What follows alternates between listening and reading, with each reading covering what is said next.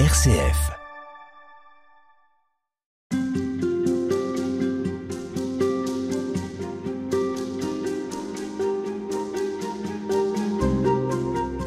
Après le thème de la mère, après des disciples qui ont peu de difficultés à comprendre ou parfois même qui comprennent trop vite, frère David, nous allons nous intéresser aux femmes telles qu'il en est question dans l'évangile de Marc, que vous avez donc traduit d'une façon un peu nouvelle, en commençant par euh, une scène très connue qui est la scène de la femme impure. Je vous laisse nous raconter cette scène. Oui, ça commence comme une scène de foule, de bousculade. Euh, en fait, on s'intéresse pas à cette femme impure. C'est plutôt un chef de synagogue dont on connaît le nom, un certain Jaïr, qui est là et qui vient chercher Jésus pour aller guérir sa fille qui est mourante. Une petite fille dont on apprendra qu'elle a 12 ans. Mais pour l'heure, Jésus est dans la bousculade avec la foule, et puis une femme arrive par derrière, par derrière, et Marc nous fait entrer dans son raisonnement, son histoire. Il nous dit que cette femme-là, ça fait des années, des années, elle a tout perdu, elle a tout dépensé en médecin, en charlatan, et elle a des pertes de sang.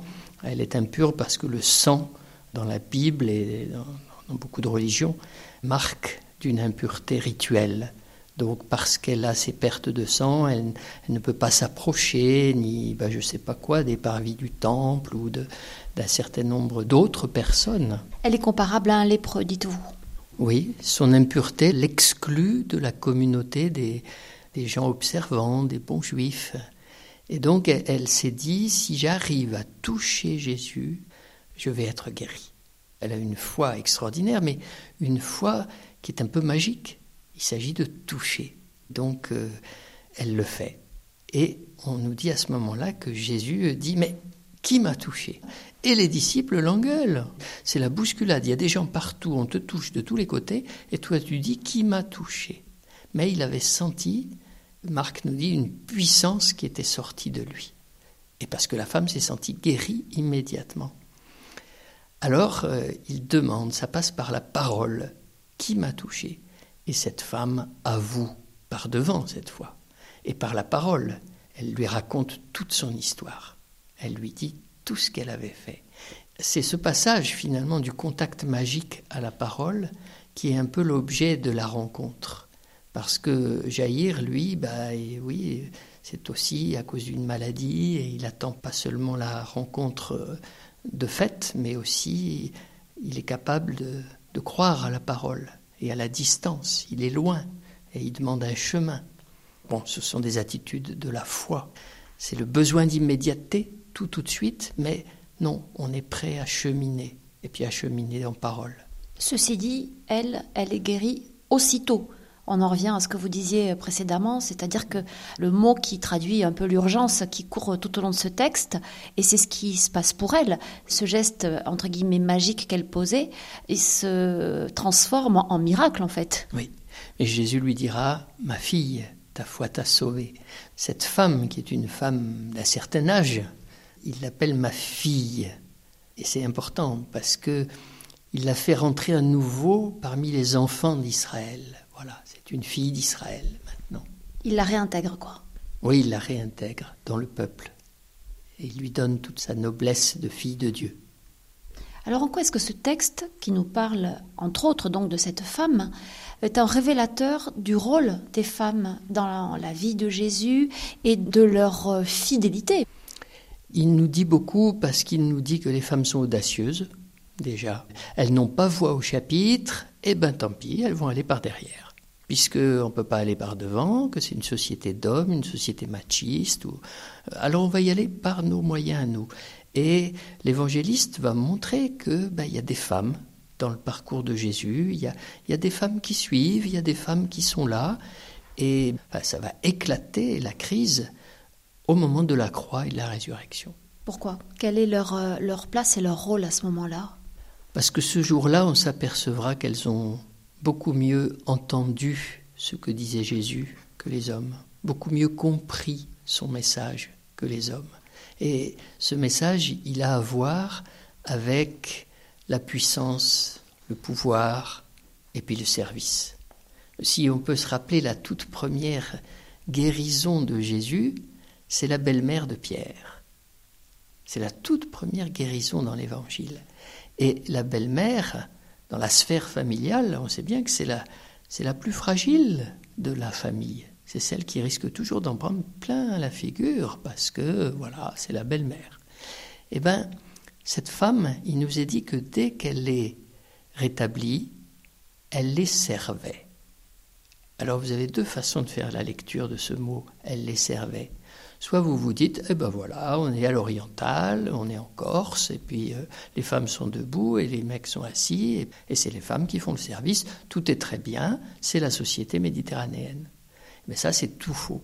Parce que lire l'Évangile, c'est aller de ce texte-là, où une femme est donnée en exemple à tous, à ces textes du milieu de l'Évangile, où Jésus va prendre les, les douze entre quatre yeux pour leur dire Mais attendez, le pouvoir, l'autorité en Église, c'est pas ça. On ne peut pas fonctionner comme ça. Je suis venu pour servir. Hein, et celui qui sert, c'est celui-là qui est le plus grand. Alors ça, c'est révolutionnaire. Je crois qu'on est au XXIe siècle, l'Église n'a toujours pas compris, moi non plus d'ailleurs. Ça nous résiste. Mais ça, c'est Jésus. C'est Jésus le serviteur, le serviteur souffrant, le serviteur de Dieu. C'est lui qui vient nous dire, non, il faut changer les rôles. Et ça, les femmes, elles l'ont entendu et elles l'ont compris. Si bien qu'au moment de la croix, elles sont beaucoup moins euh, épouvantées que les hommes.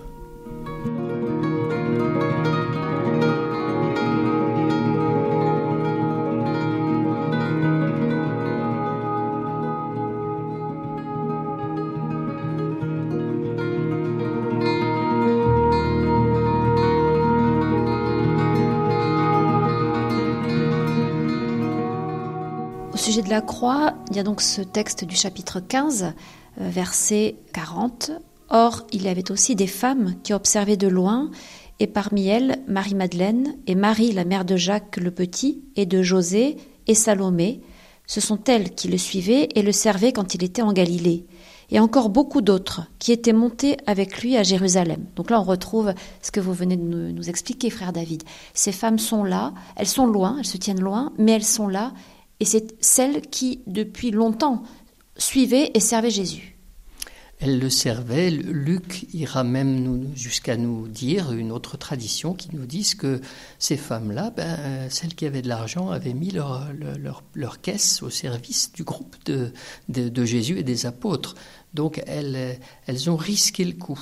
C'était beaucoup moins évident pour des femmes de se mettre en route que pour des hommes, dans une civilisation où la route, c'est celle des dangers du voyage, on n'est pas en sécurité. Bon, ces femmes ont quand même suivi Jésus jusqu'à la croix, et au moment de la croix, il n'y a plus qu'elles. Tous les disciples ont lâché, ils sont partis, comme Pierre, et juste après Pierre, on nous dira que tout le monde est parti. Donc les hommes ont dit euh, et ont compris que c'était le dernier mot, pas elles. Elles, elles n'ont pas dit leur dernier mot, vous écrivez ça dans votre livre. Elles n'ont pas dit leur dernier mot, c'est ça, parce qu'elles ont compris que la mort n'avait pas le dernier mot, que la croix n'était peut-être pas le dernier mot, parce que Jésus avait, avait laissé entendre cela.